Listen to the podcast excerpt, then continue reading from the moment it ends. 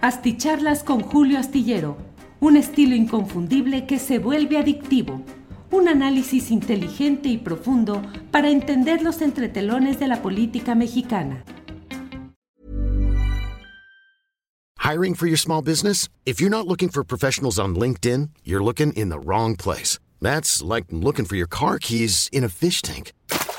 LinkedIn helps you hire professionals you can't find anywhere else, even those who aren't actively searching for a new job but might be open to the perfect role. In a given month, over 70% of LinkedIn users don't even visit other leading job sites. So start looking in the right place. With LinkedIn, you can hire professionals like a professional. Post your free job on linkedin.com slash achieve today. Ready to pop the question? The jewelers at BlueNile.com have got sparkle down to a science with beautiful lab-grown diamonds worthy of your most brilliant moments. Their lab-grown diamonds are independently graded and guaranteed identical to natural diamonds, and they're ready to ship to your door. Go to BlueNile.com and use promo code LISTEN to get $50 off your purchase of $500 or more. That's code LISTEN at BlueNile.com for $50 off. BlueNile.com code LISTEN. Hola, buenas noches, buenas noches. Estamos aquí en una videocharla astillada. Como siempre, mucho gusto en saludarles. Eh, hoy es el miércoles 25 de enero de 2023 y como siempre es un gran gusto poder saludarles a todos quienes llegan desde diversas partes del país y del extranjero, a todos y a todas quienes llegan para que compartamos durante unos minutos alguna información y análisis relacionado con algunos de los temas más relevantes de este día. Hoy eh, quiero comentarles que me parece que el tema más uh, interesante, más movido, el más eh, susceptible de un análisis a fondo es el relacionado con los posicionamientos que ya se están dando respecto a la regulación electoral. Es decir, el posicionamiento de quienes están en contra de la, del llamado Plan B electoral impulsado por el obradorismo, es decir, por Palacio Nacional y los aliados de Morena, para tratar primero de conseguir reformas constitucionales que habrían sido de un calado mucho más profundo de lo que finalmente se ha podido impulsar, que es el llamado Plan B. No perdamos de vista, por favor, porque estamos en presencia de un tablero electoral y político en el cual todos los movimientos, todos los desplazamientos de piezas, movimientos o apariencias pueden tener significados políticos que es conveniente tratar de entender, de racionalizar, aquí, incluso adelantarnos algunas de las jugadas previsibles para tener claridad sobre este campo de batalla política que se está librando. El presidente López Obrador en su momento impulsó un proyecto de reformas constitucionales en materia electoral que estaban siendo elaboradas e impulsadas por Pablo Gómez, que era en ese momento, que es el director de la Unidad de Inteligencia Financiera, y por Horacio Duarte Olivares, el mexiquense del grupo Texcoco, que en ese momento era director de la Administración de Aduanas en el país y ahora forma parte del equipo como coordinador de campaña de Delfina Gómez en el Estado de México. Eh, la intención pues era hacer una serie de reformas conforme eh, implicaba eh, modificaciones a la Constitución General de la República y a las leyes secundarias. Sin embargo, al no contar con la mayoría calificada, que sería de dos terceras partes de la votación emitida, al no contar Morena y sus aliados con esa mayoría calificada, pues fue una eh, derrota, no pudo pasar, no pasó la reforma constitucional. Eh, de inmediato el presidente López Obrador anunció el envío de lo que él llamó el Plan B, que es un Plan B que pretende, y esa es la gran discusión que está en el fondo de lo que hoy está eh, de veras a tambor batiente discutiéndose y que presagia batallas políticas y electorales fuertes y judiciales, eh, es el tema de que se ha pretendido por la vía de reformas a las leyes secundarias obtener una reforma electoral acotada, menor, no tan profunda ni tan definitoria como la originalmente pensada con reformas constitucionales. ¿Cuál es la lógica que aquí se mueve y se maneja? Pues la lógica de decir, si no tenemos la mayoría calificada para reformas constitucionales, intentemos las reformas a las leyes secundarias que requieren solamente mayoría simple, es decir, 51% de los votos emitidos, que sí los tiene holgadamente Morena y sus aliados. Entonces, el obradorismo, Palacio Nacional, López Obrador, Morena, optaron por proponer reformas que a su entender pueden realizar solo en las leyes secundarias sin modificar la letra constitucional porque no pueden hacerlo por la falta de esa mayoría calificada. Ese es el centro o el punto central de la discusión que se tiene en este momento.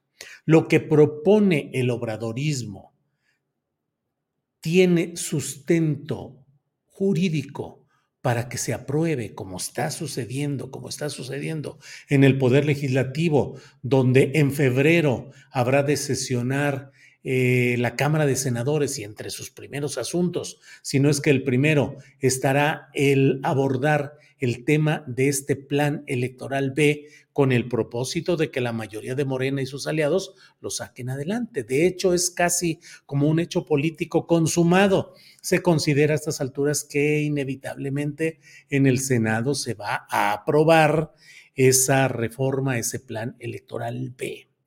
¿Qué es lo que está haciendo la oposición en este momento?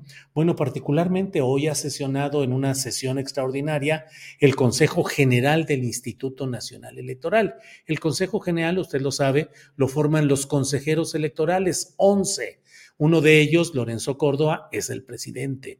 Eh, lo integran también representantes de los poderes de la Unión, es decir, de, eh, particularmente del Poder Legislativo y eh, de los partidos políticos, representantes de los partidos políticos. Eh, los consejeros generales tienen voz y voto. Los otros asistentes al Consejo General solo tienen voz, pero no voto. Sin embargo, bueno, pues hoy se dio una amplia, eh, una discusión centrada realmente, digamos que todos los demás partidos opositores a Morena contra la voz de Morena, que la llevó eh, Mario Yergo, tabasqueño, que es eh, el representante de Morena ante el Consejo General del INE, consejero, el representante suplente, eh, y bueno, en funciones. Y bueno, pues ahí lo que se tiene es que los 11 consejeros, y le digo los 11 porque se incluye a aquellos que fueron promovidos ya durante la etapa de López Obrador como presidente de la República. No es exactamente que él los haya designado, él los propuso en una terna que fue sometida a consideración del Poder Legislativo de la Unión, que decidió escoger de ahí los que consideró viables. Desde luego, la fuerza numérica en las cámaras la tiene Morena, de tal manera que pues la propuesta del presidente y la interpretación del sentido eh, que podría haber tenido el presidente de la República suele traducirse en que se apoya, esa mayoría oficialista apoya eh, la propuesta de Palacio Nacional. Entonces, incluso esos cuatro consejeros electorales que llegaron en esta nueva promoción ya en tiempos del obradorismo, también estarían eh, suscribiendo, apoyando lo que hoy ha sido el señalamiento del Consejo General del Instituto Nacional Electoral en el sentido de iniciar acciones de inconstitucionalidad contra el referido Plan Electoral B, que así lo llamamos para ahorrar eh, palabras, pero bueno, es contra las eh, propuestas de adiciones, reformas, modificaciones a diversos artículos de las leyes secundarias relacionadas con los temas electorales.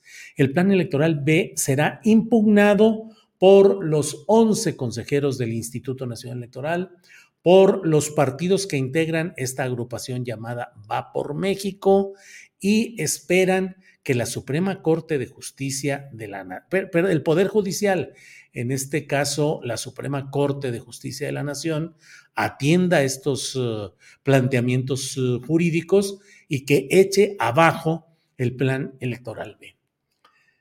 Esa es una vía, la vía judicial. La otra vía es la política y en la política están programando para el próximo domingo 26 de febrero una marcha con la cual pretenden mostrar una movilización extraordinaria que ahora sí, y esa es la pregunta, ahora sí llenarán el zócalo, la plaza de la Constitución de la Ciudad de México, de tal manera que se vea llena, repleta, desbordada de manifestantes que estén en contra del plan B, pero en el fondo es una manifestación de rechazo a las políticas del presidente López Obrador.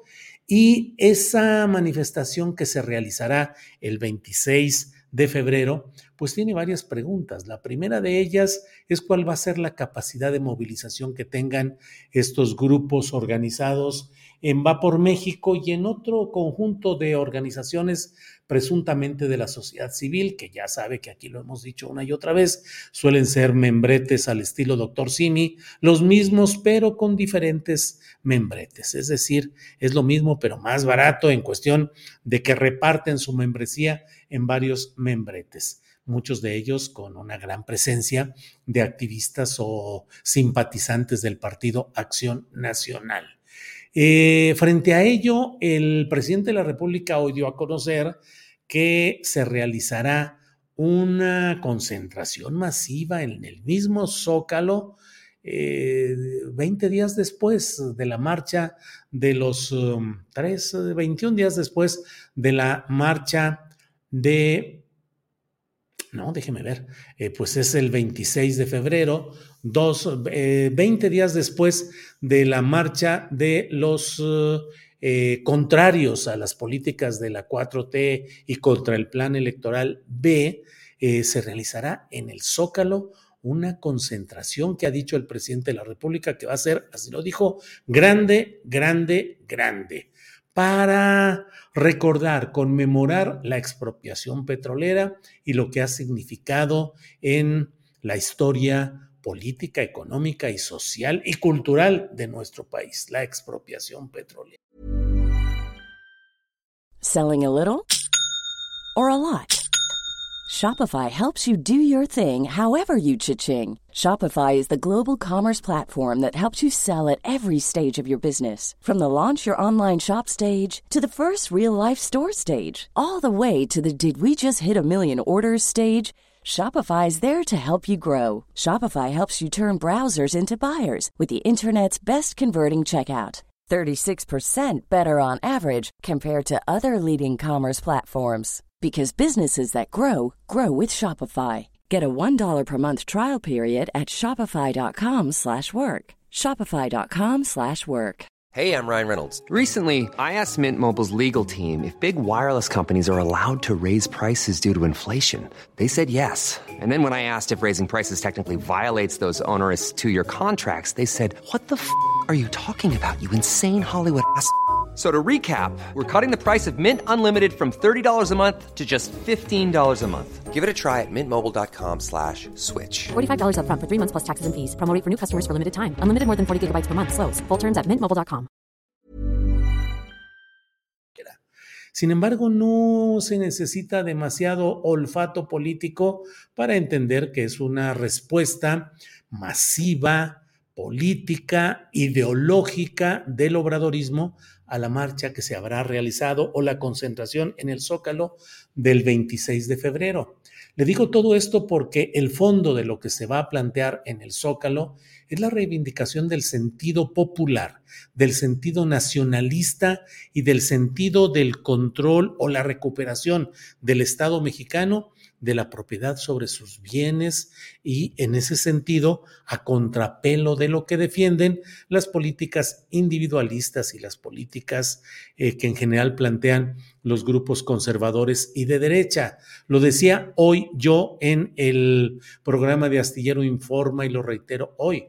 No olvidemos es decir, lo reitero en este programa, eh, no olvidemos que el Partido Acción Nacional surgió como una respuesta de los grupos de derecha, conservadores, clericales, proestadounidenses, con la huella y la impronta también de ideología y de apoyos económicos de los grupos eh, proclives al eh, nazismo, eh, nació el Partido Acción Nacional para confrontar eh, las políticas del general Lázaro Cárdenas como presidente de la República y asustados muchos de ellos o deseosos de tener una vía de acción política luego de la expropiación petrolera. Así es que es la batalla por el zócalo, la batalla por el zócalo que es la confrontación de posturas sumamente polarizadas. Pero la batalla por el zócalo implica o significa el hecho de eh, poner sobre la mesa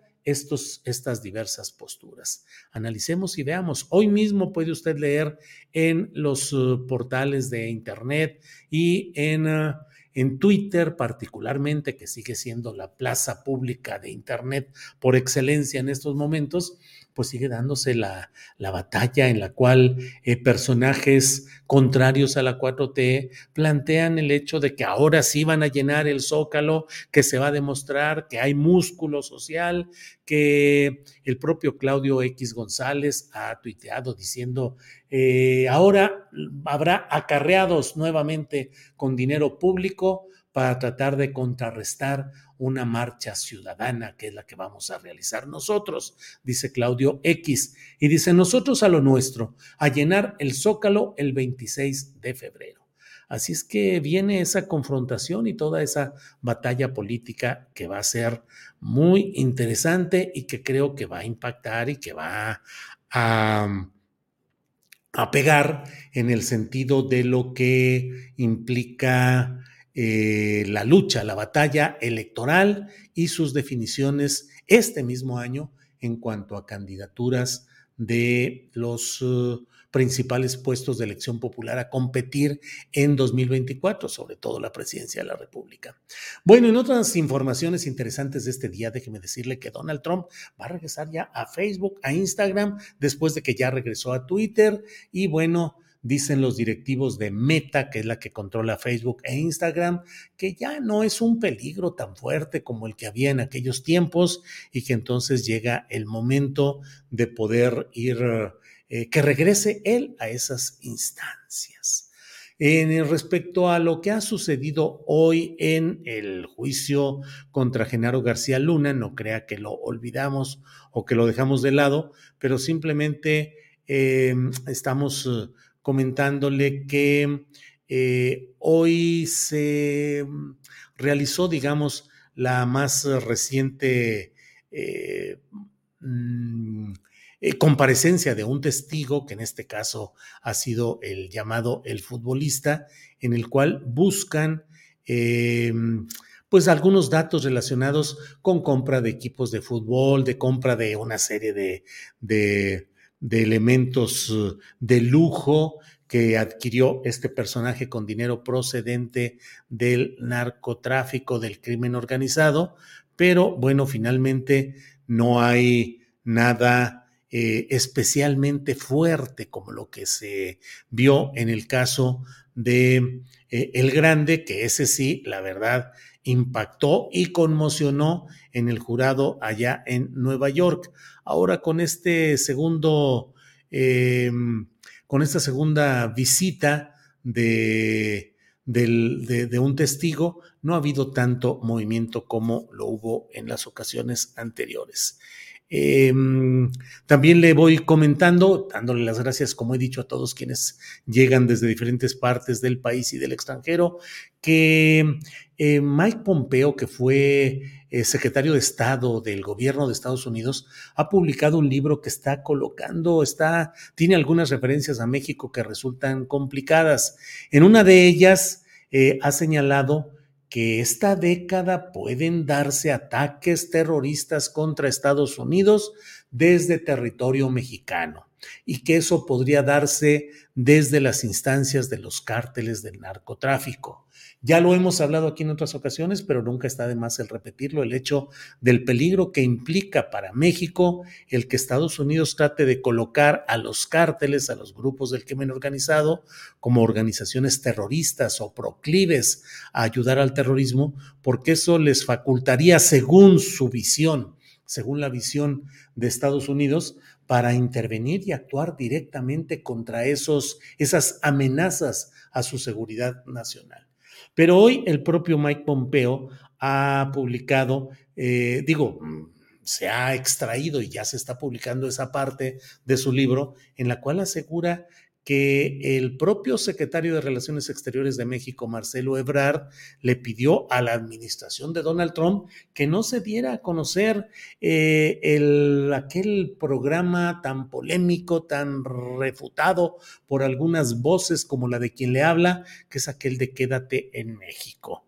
Eh, dice Mike Pompeo que Ebrard pidió al gobierno de Trump que se mantuviera en secreto ese programa llamado Quédate en México. Resulta siempre con mucha eh, con mucha insistencia que cuando desde un flanco de periodismo, de análisis, de opinión, se pone en duda el boletín de prensa que emiten las autoridades o los políticos, hay quienes se molestan y hay quienes incluso en un tono así casi, no solo admonitorio, sino eh, casi didáctico, Dicen, lee el boletín de prensa. ¿Ya te enteraste de las declaraciones que hizo el político fulano? ¿Ya leíste que ya explicó este punto aquí y allá? Y la verdad es que uno se queda simplemente diciendo, bueno, bueno, pues si se quieren creer las declaraciones de los políticos solo porque lo dicen los políticos, pues estamos en un plano de análisis periodístico y político muy diferente porque los políticos, y menos en relaciones de tan alto nivel como son las que se entablan con Estados Unidos, los acuerdos, las negociaciones, lo que a veces ni siquiera dicen expresamente los presidentes en sus reuniones bilaterales o trilaterales, sino que sus equipos les preparan todo lo necesario, ya hacen todos los acuerdos y ya nomás llevan los papeles a firmar y se acabó y quedan los acuerdos ahí plasmados de los cuales nos vamos dando cuenta mucho más adelante si es que nos damos cuenta. Y aquí yo recuerdo que cuando yo ponía en tela de duda todo esto relacionado con quédate en México, el tercer país seguro y todo eso, híjole, se venía la cascada, incluso pues de súbitos expertos en derecho internacional y en protocolos uh, internacionales que me decían, claro que no, pues ¿qué no entiendes tú que A es A y B es B y una manzana es una manzana y una eh, pera es una pera? Eh, y uno siempre dice, pues eso es lo que parece, esa es la foto que nos dan, esa es la narrativa que nos promueven, pero no necesariamente cuando en política se presenta una foto y se dice, esta es una manzana, no hay que creer necesariamente que esa sea una manzana porque puede ser una grave equivocación, simulación o apariencia. Y bueno, pues ahora esto dice el secretario, ex secretario de Estado Pompeo, que dice que Marcelo Ebrard pedía que se ocultara ese tipo de acuerdos, ese programa acordado ahí. Bueno, pues como siempre, les agradezco mucho el que nos hayan acompañado en esta transmisión de la videocharla astillada. Nos vemos mañana de una a tres de la tarde. Mañana vamos a hablar eh, con Jesús Lemus, el periodista especializado en asuntos de seguridad pública, eh, de combate al narcotráfico y que está eh, conociendo lo que sucede en la Corte de Nueva York respecto al juicio de Genaro García Luna. Nosotros queremos mantener la atención en este tema y tener interpretación y tener opiniones y no dejar caer este tema en el cual no le vamos a decir que Genaro García Luna manda besos y corazones a su esposa y a su hija en una escena romántica, porque eso no es lo que nos interesa, endulzar, suavizar, eh, neutralizar, diluir la realidad de lo que está pasando allá en Nueva York. Nos interesa el análisis el comentario, la observación de lo que ahí sucede a fondo y puntualmente. Entonces, acompáñenos mañana de 1 a 3, estaremos Adriana Buentello y un servidor en la información, en el análisis, los comentarios y tendremos esta entrevista y la mesa, la mesa de seguridad con eh, Guadalupe Correa Cabrera, con Víctor Ronquillo, y con Ricardo Ravelo. Así es que nos vemos mañana de una a tres. Por hoy, gracias, muchas gracias, buenas noches. Ever catch yourself eating the same flavorless dinner three days in a row? Dreaming of something better? Well, HelloFresh is your guilt-free dream come true, baby. It's me, Kiki Palmer. Let's wake up those taste buds with hot, juicy pecan crusted chicken or garlic butter shrimp scampi. Mm. Hello Fresh. Stop dreaming of all the delicious possibilities and dig in at HelloFresh.com. Let's get this dinner party started.